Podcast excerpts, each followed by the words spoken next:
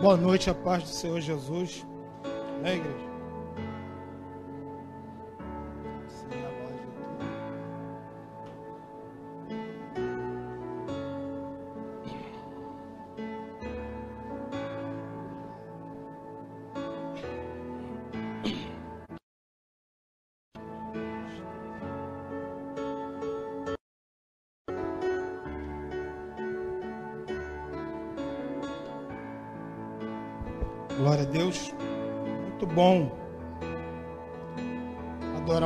Senhor. Nós vamos ler em Lucas, capítulo 13. Você que trouxe a sua Bíblia, abra em Lucas, capítulo 13.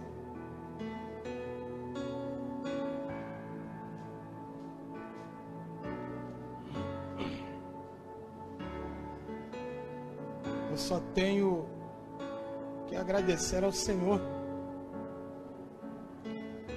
porque ainda há profetas nos dias de hoje.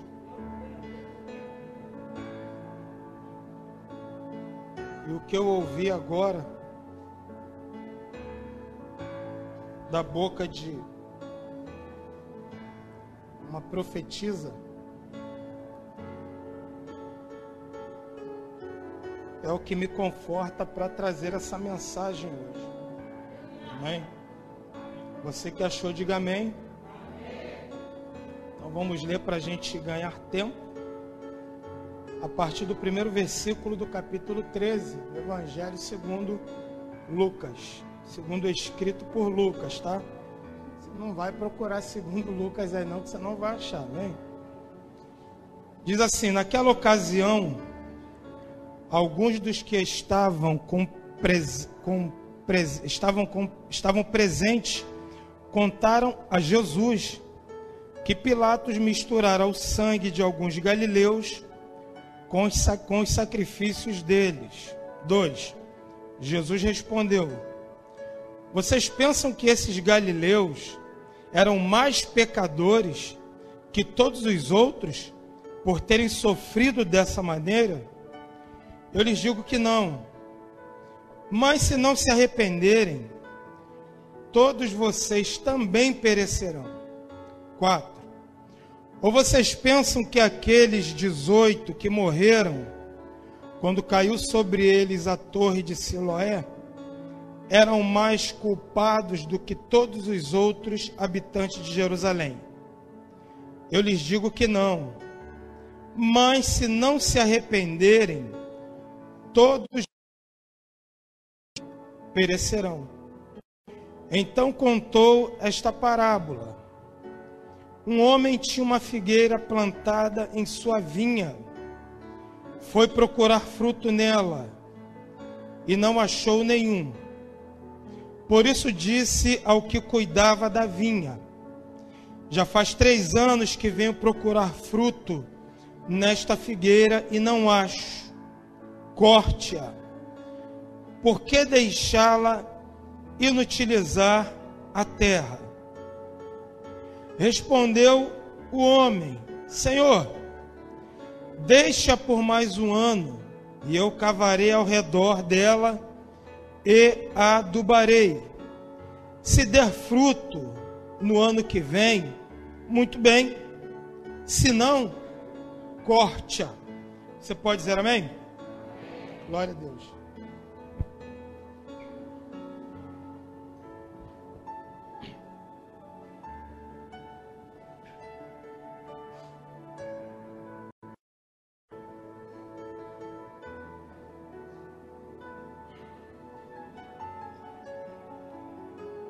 Eu acredito que o Senhor nessa noite ele vai despertar pessoas aqui nesse lugar. Eu acredito que Ele vai fazer você refletir sobre a sua vida, a sua vida cristã, a sua vida em servir ao reino.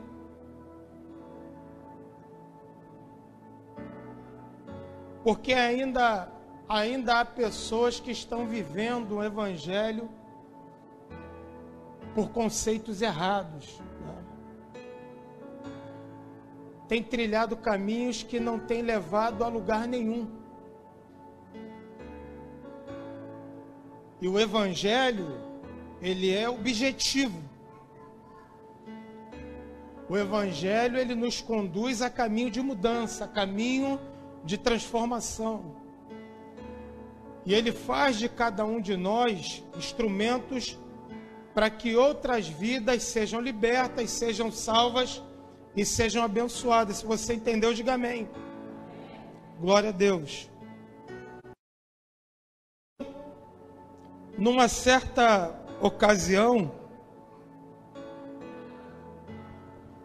algumas pessoas começam a relatar para Jesus sobre um acontecimento, uma tragédia que houve ali naquele momento. Eles começam a relatar para Jesus que enquanto alguns judeus estavam oferecendo os seus sacrifícios, nesse momento, Pilatos o governador romano ordena que algumas pessoas fossem mortas. Irmãos, pensa num, numa atitude extremista. É cometer um ato desse em que alguém está oferecendo sacrifícios, um ato de sacrifício. Mas o que a gente precisa entender é que Pilatos ele não morria de amores pelo povo judeu. Pilatos era um homem implacável. Pilatos era um homem sensível e sem misericórdia. E para ele, tanto faz tirar a vida de um judeu. Tanto faz. E Roma tinha um certo cuidado contra qualquer tipo de rebelião. Então o que eles faziam? Eles implantavam seus soldados, seus agentes, né? Que ficavam infiltrados no meio do povo armados, se passando por cidadãos comuns. Estavam atentos a tudo e a todos. Então, qualquer atitude que eles, eles entendessem que fosse suspeita de alguém, qualquer grupo ou pessoa se levantando e questionando as atitudes do império, essas pessoas com certeza seriam executadas. E havia um questionamento. E que questionamento era esse? É de que Pilatos estava começando, estava tirando, né? Aquilo que era ofertado ao templo. Então, com certeza, os seus infiltrados já passaram essa informação e esses homens foram executados. Uma forma muito violenta, de uma forma violenta. Então eles falam isso para Jesus.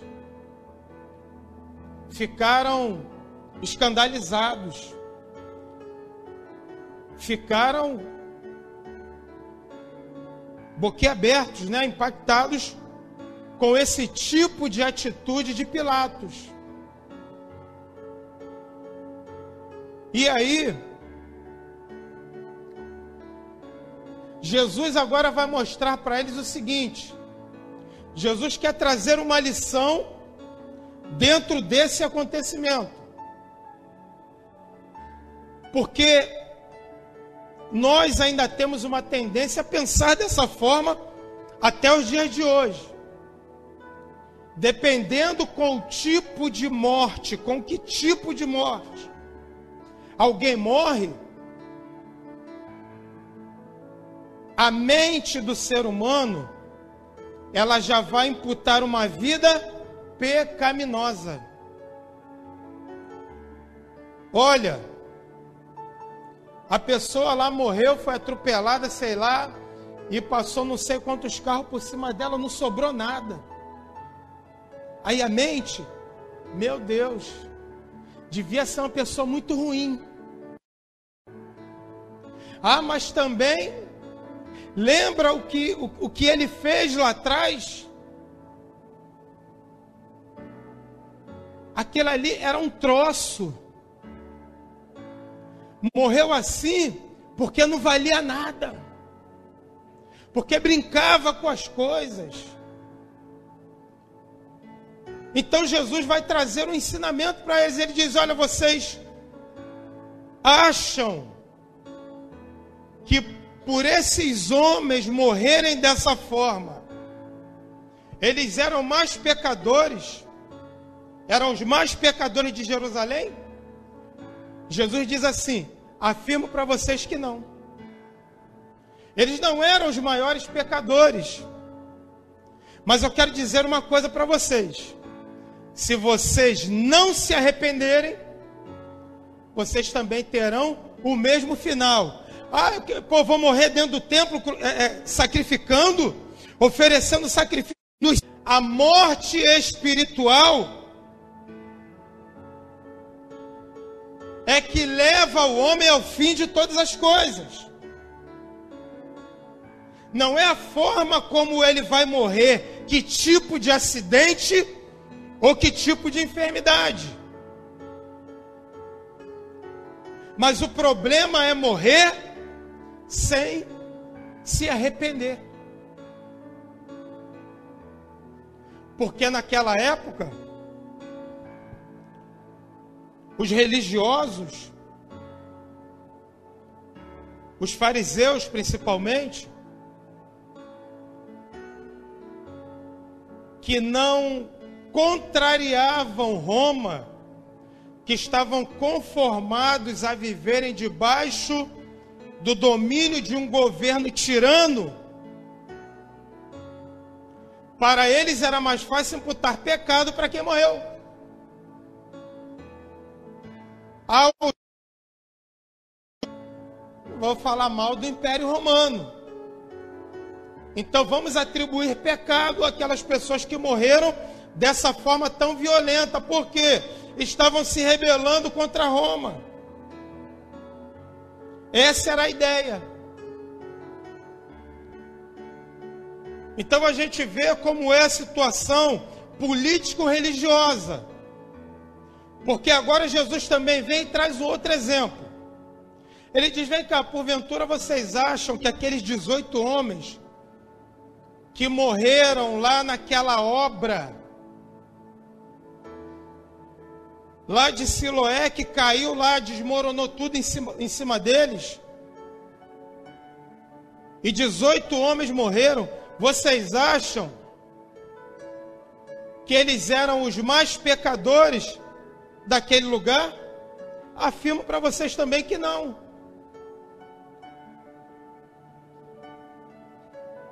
Não eram os maiores pecadores. Mas eu digo uma coisa para vocês: se vocês não mudarem o modo de vida, se vocês não se arrependerem, vão perecer também como eles. Aí agora já entra uma questão política. Porque para o grupo político separatista, zelotes, que eram totalmente contra o governo romano, para eles, aqueles 18 homens que morreram, eles mereciam morrer. Por quê? Porque eles estavam fazendo uma construção para o governo romano. Está trabalhando para romano, por isso que morreu. É por isso que morreu. E mereceu morrer.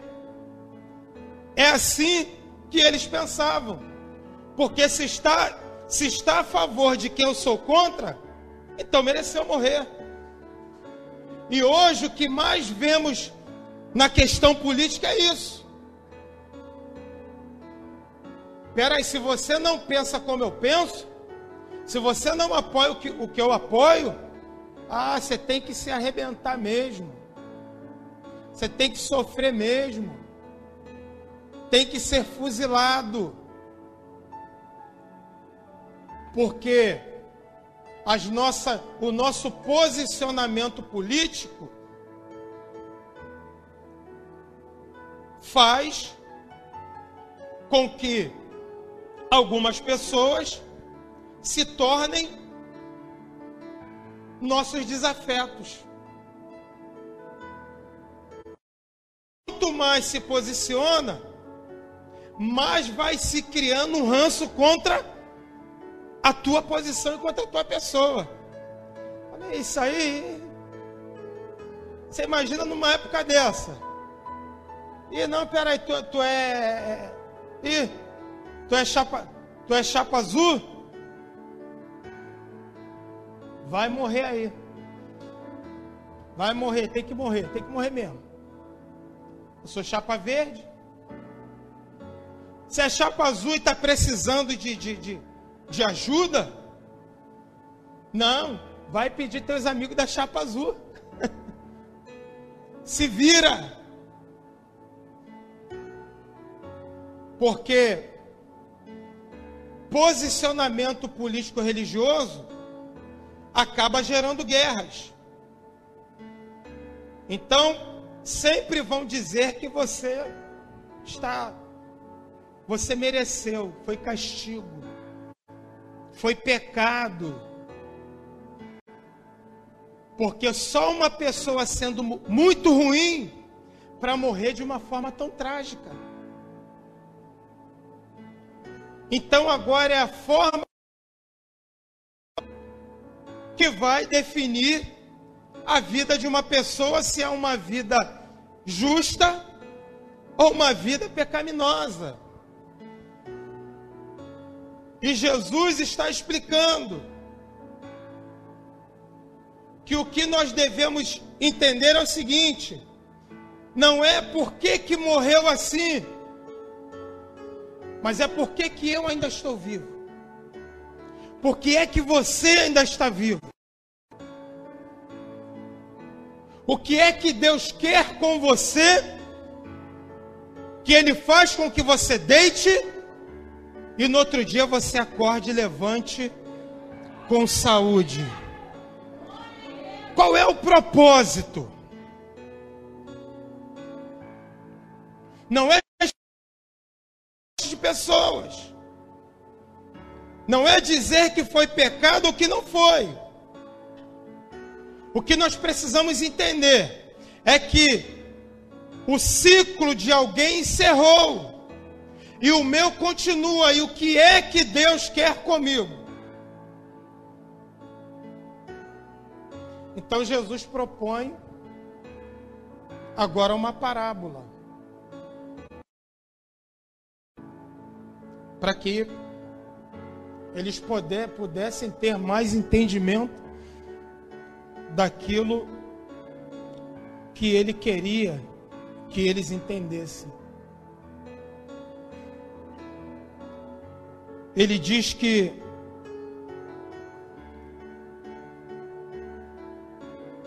um homem tinha uma figueira plantada numa vinha. Era uma figueira,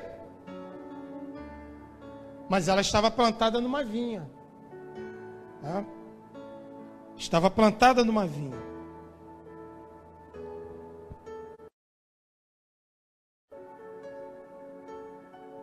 O dono, o dono dessa cultura, ele vai visitar essa figueira. Chegando lá, a figueira não havia produzido nenhum fruto. E o dono dá uma ordem para aquele que cuidava daquela cultura, daquela vinha. Ele diz: Olha,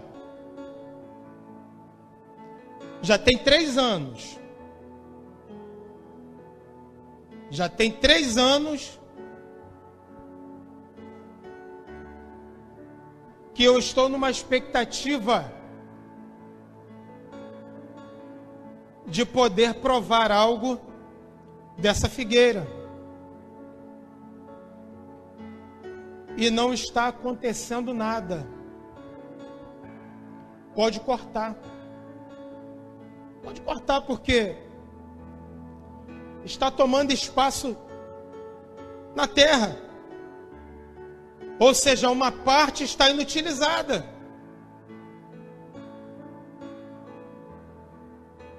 Para a gente entender o que Jesus queria falar para aquele povo. É que o dono da, o dono da vinha é Deus. E a figueira era Israel. E o ministério de Jesus foi de quanto tempo? Terreno? Três anos.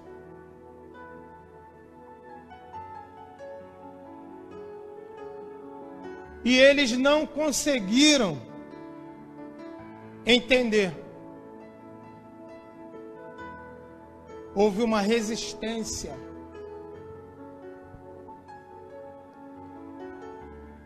Então agora Alguém intercede. Alguém agora fala com o dono da vinha: Senhor, deixa ficar por mais esse ano.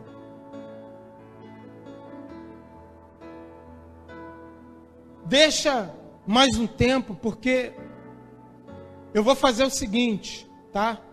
Eu vou cavar, eu vou, eu vou trabalhar mais a terra ali, entendeu? E eu vou adubar ali em volta, para que haja mais nutrientes,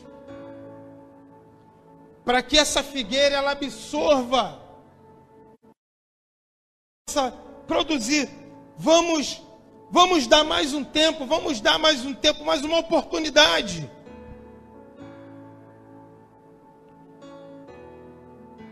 E aí a gente vê como é que vai ficar se der fruto. Poxa, muito bom, maravilha. Mas se não der, vai ser da forma que o Senhor está determinando. Será.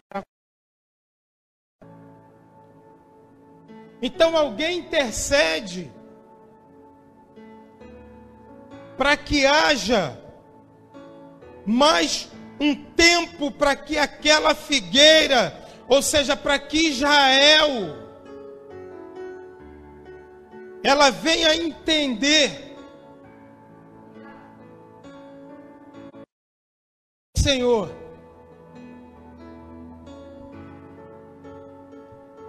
que chama, que é o Senhor quem amou primeiro, que foi o Senhor, que colocou no lugar seguro, para que fosse um povo santo, produtivo, essa é a diferença. O povo eleito, o povo chamado por Ele. E Ele é aquele que chama pelo nome.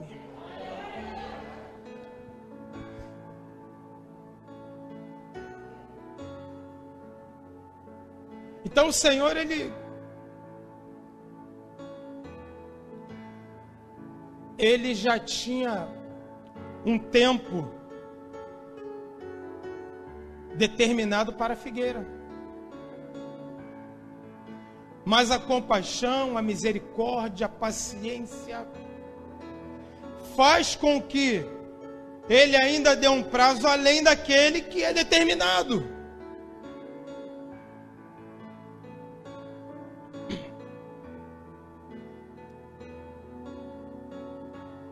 A figueira é um tipo de de árvore, de planta, né? Que ela é de uma certa forma meio complexa, né? O, o seu, o seu sistema de, de raízes é de uma certa forma complexo.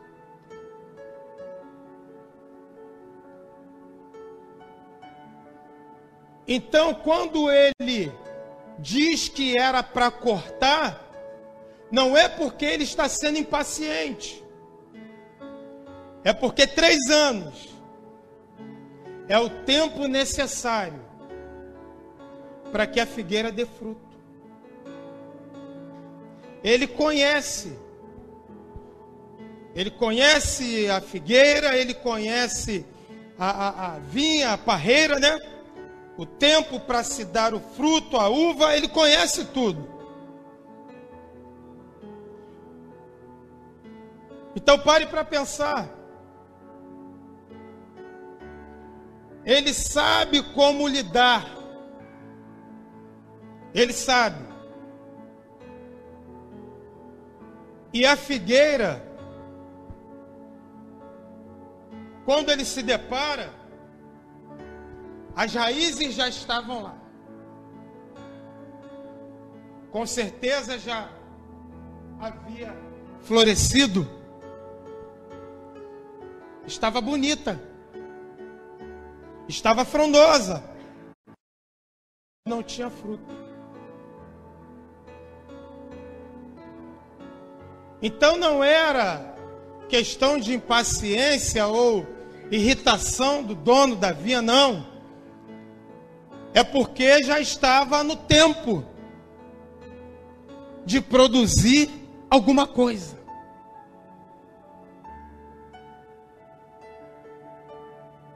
Deus conhece cada um de nós. E sabe também que o ser humano não é complexado não, hein? É complexo. Ele conhece. E se ele conhece, ele sabe o tempo determinado para que cada um de nós comecemos a frutificar. Ele sabe que tem alguns que começam a produzir fruto com muito pouco tempo, dá alguns meses, esse aqui alguns meses ele já vai produzir. Esse aqui já é um ano. Esse aqui precisa ser mais trabalhado. Esse aqui já é três anos. Porque já. Sua história de vida já traz uma certa resistência com as coisas. Então já é três anos. Esse aqui vai levar cinco. Vai ser confrontado. Vai levar. Vai, vai, vai tropeçar muito. Vai levar muita pancada. Porque precisa quebrantado, precisa ser quebrado mas com cinco anos já produz. Ele conhece a estrutura de cada um. Ele sabe. Ele sabe que tem uns que vão levar dez anos. Ele sabe.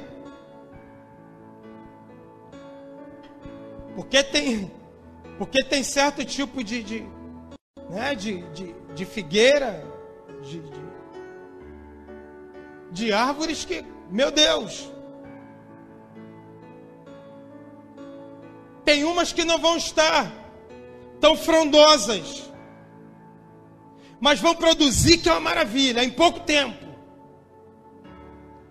Olha, não é aquela coisa exuberante, mas como produz. Que maravilha. Tem outras que são muito frondosas. Mas vão produzir, mas não vai produzir tanto, mas vai produzir. Então o importante não é se ela é frondosa, não é se ela chama atenção ou não. O importante é que o Senhor ele sabe o tempo determinado para que cada árvore comece a produzir. E quando chega o tempo determinado, e ele vai lá e não encontra nada, como é que vai ser? Aí se começa uma batalha. Porque a batalha agora é de quem intercede. A batalha agora é da mãe que fica, Senhor, dá mais uma oportunidade para o meu filho, dá mais uma oportunidade para minha filha.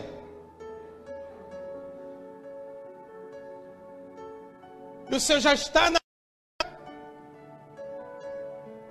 e o tempo de, de, de ter produzido alguma coisa. Dá mais uma oportunidade, Senhor. Eu vou pegar, eu vou chamar, se for necessário, eu dar uma saculejada, eu vou dar. Senhor, eu vou orar mais, eu vou chamar para ler Bíblia, eu vou botar para jejuar junto comigo. Senhor, dá mais uma oportunidade. Senhor, não corta, não, não lança fora agora. Porque agora a luta é para quem cuida. Porque muitas vezes tem gente que já chegou o tempo de produzir, não está produzindo nada e dá um trabalho para quem cuida. É um trabalho.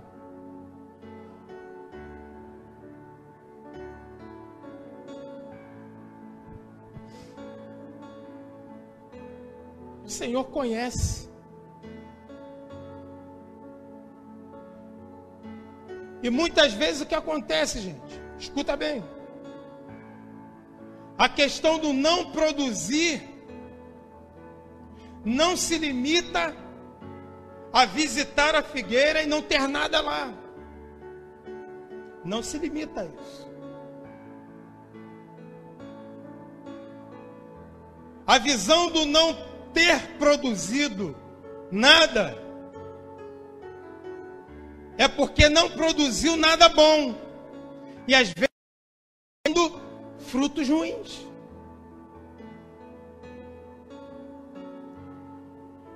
Às vezes não é bom aquilo que é edificante, as coisas do espírito. Mas está produzindo coisas da carne.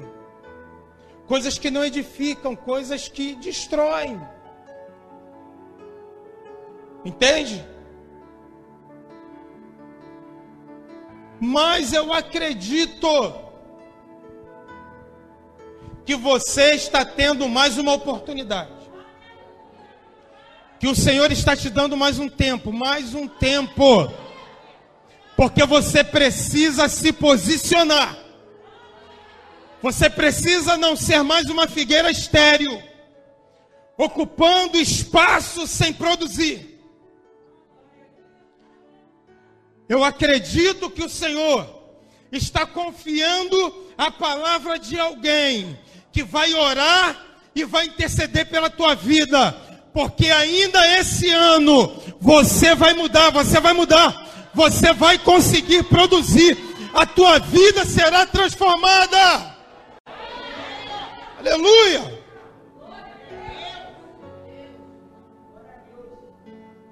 As pessoas precisam sair desse sistema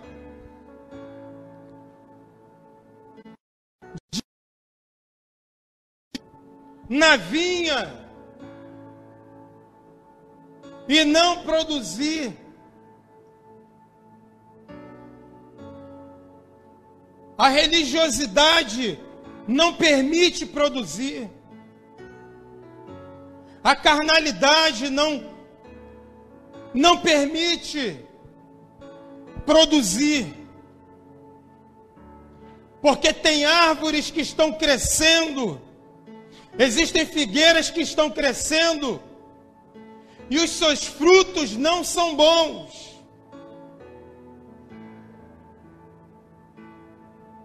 Repara uma coisa: a figueira foi plantada onde? Na vinha.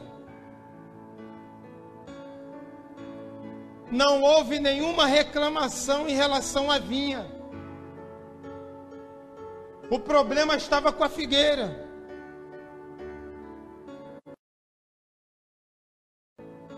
Está entendendo? Então, peraí. Se a vinha está produzindo, então a terra é boa. A terra é boa. E o que é que está acontecendo com essa figueira? Porque tudo que ela absorve te dessa terra, as outras também estão recebendo. E se elas estão produzindo, por que as outras não, não estão?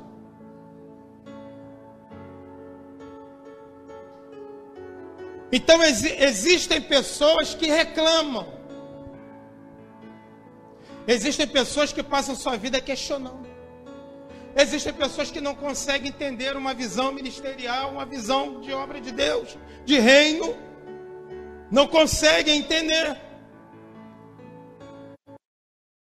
Elas estão no arraial, elas estão lá na cultura, mas elas não conseguem produzir. E o problema de não conseguir produzir é que elas acabam desgastando quem cultiva, quem cuida, quem intercede,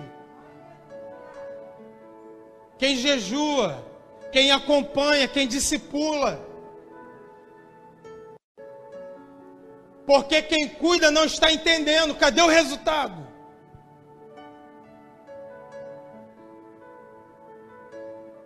Então o Senhor, ele é até compassivo. Mas se essa figueira ela vai continuar ali, ela vai receber mais cuidado, ela vai receber mais um tratamento. Se for necessário ela ser confrontada, ela será confrontada. Mas se ela ficar ali, por mais um período, porque o tempo dela já passou. Eu quero dizer para vocês que tem muita gente que o seu tempo de produzir já já bateu a meta. Mas eu louvo ao Senhor pela misericórdia. Porque ele acrescenta mais um tempo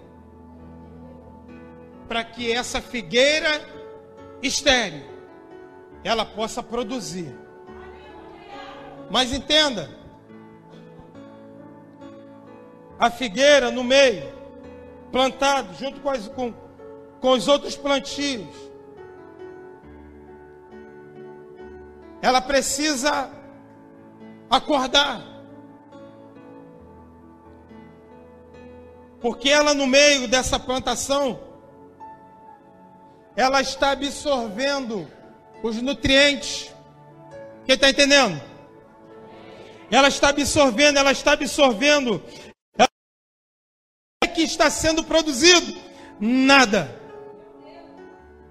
Então, se ela absorve, absorve, olha, pode começar, sabe, a, a tirar da, daqueles que estão crescendo, porque ela está ali no meio.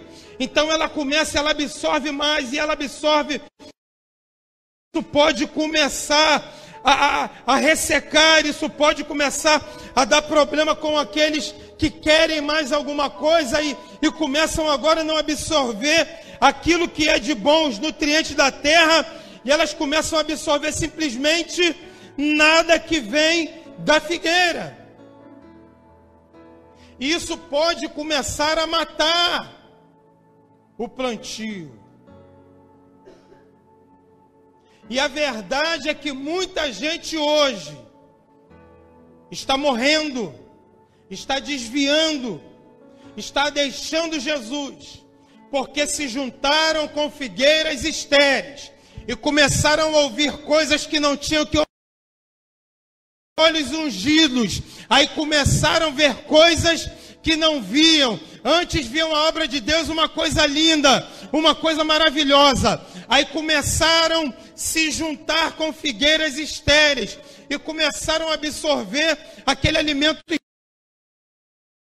não produz e começaram a se tornar também outras árvores ruins.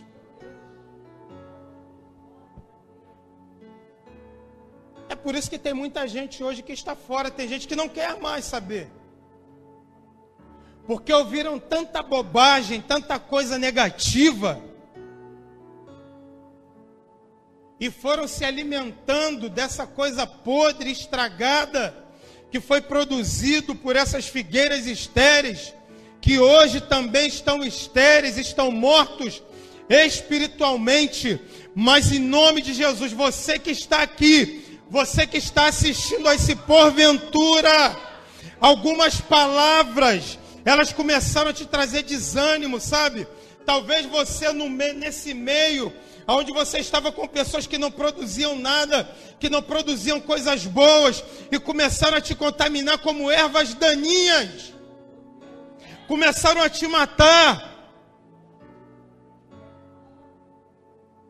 O Senhor te dá mais uma oportunidade.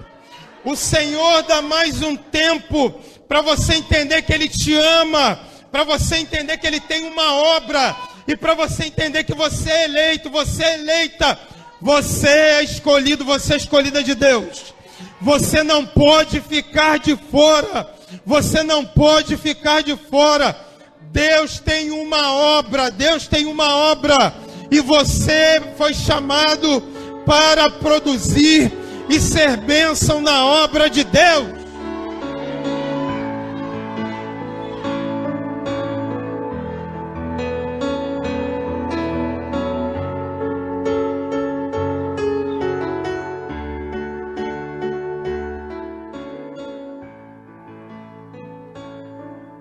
Senhor estava preocupado. É Deus de misericórdia mas ele sabe trabalhar de uma forma que você não sabemos. Porque muitas vezes você insiste com um, você prefere insistir com um que não vai produzir. E você perde meia dúzia, que seria a benção. Muitas vezes está insistindo em viver plantado em coisas com pessoas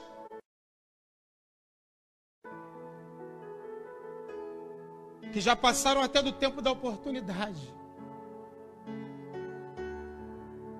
E você, por causa disso, tem largado mão de pessoas que ao seu lado vão produzir muito. Insistindo em coisas estéreis, insistindo em coisas que não vão produzir.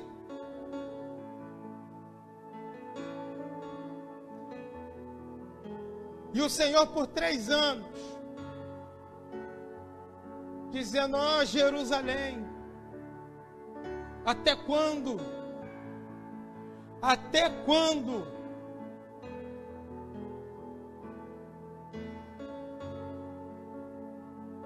Até quando?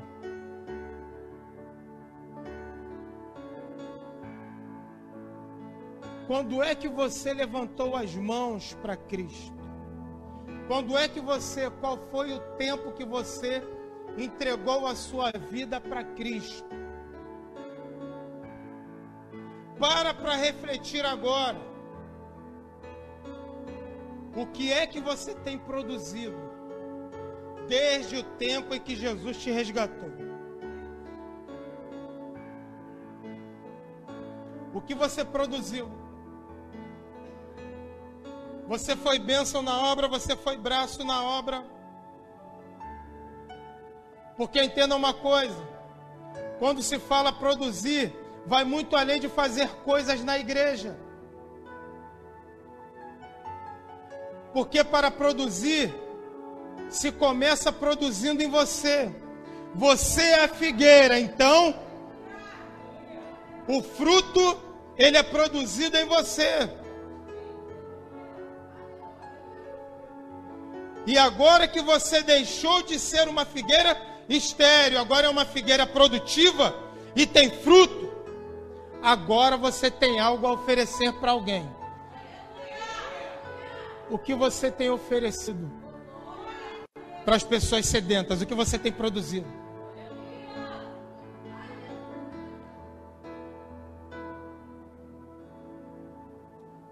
Eu vejo muitas pessoas dizer: Olha, é, eu não, eu, eu não sou crente, não, mas, mas olha, mas eu, eu amo Jesus. Não, eu não sou da igreja, não, mas olha, poxa, eu, eu, eu sou amigo da igreja. Olha, eu, eu, eu assim, eu não sou crente de ir para a igreja. Mas eu todo mês eu gosto de ir lá dar minha oferta, dar meu dízimo.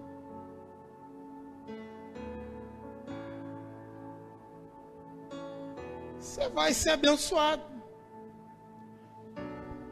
Mas e quando chegar o dia da tua partida? Ser só amigo da igreja, basta aparecer uma vez por mês na igreja para dar dízimo, basta. Você até defende quem fala mal de crente da igreja, mas só isso basta. Porque Jesus está dizendo o seguinte: se não se arrependerem, perecerão como aqueles que tiveram mortes trágicas. Porque a questão não é o tipo, o grau de violência com que se morre, mas é como está a tua vida com Deus se você partir ainda hoje. Deus está te chamando para produzir. O Senhor está te chamando para ser diferente. O Senhor está te chamando para ser uma benção. Se hoje, porventura, tiver pessoas aqui que entenderam deixar de ser figueira estéreo. Eu tenho Bíblia em casa, tenho até Bíblia de estudo.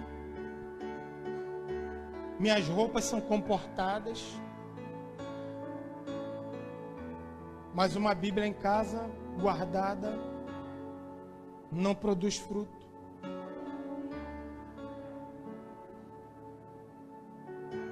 Dizer que não precisa estar na igreja recebendo a palavra, sendo ministrado,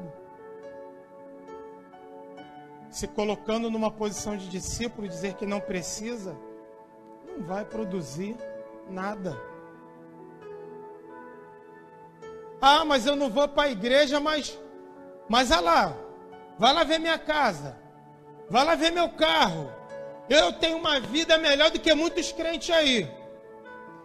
A tua casa bonita, o seu carrão, a sua conta bancária. Quando Jesus te chamar, não vai servir para nada.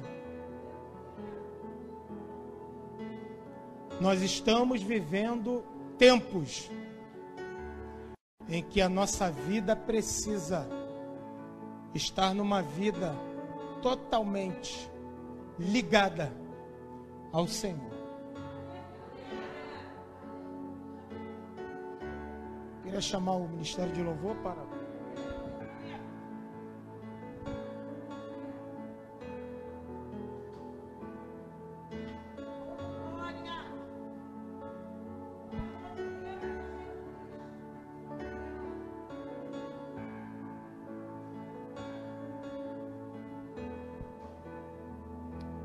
Nesse momento temos pessoas nos E o Senhor também fala com você nessa noite que está assistindo essa live. É que chegou o seu momento de produzir. Não adianta ter anos de igreja porque igreja não é empresa. Quando temos tempos na empresa, muitas vezes temos privilégio, né, presbítero? Isso dá privilégio. Agora, tempo de igreja não traz privilégio. O que você precisa entender é que você precisa de responsabilidade, uma vida de arrependimento. Fica com essa palavra nessa noite. E que o Senhor abençoe você que nos assiste. Eu te desejo saúde e paz em nome de Jesus.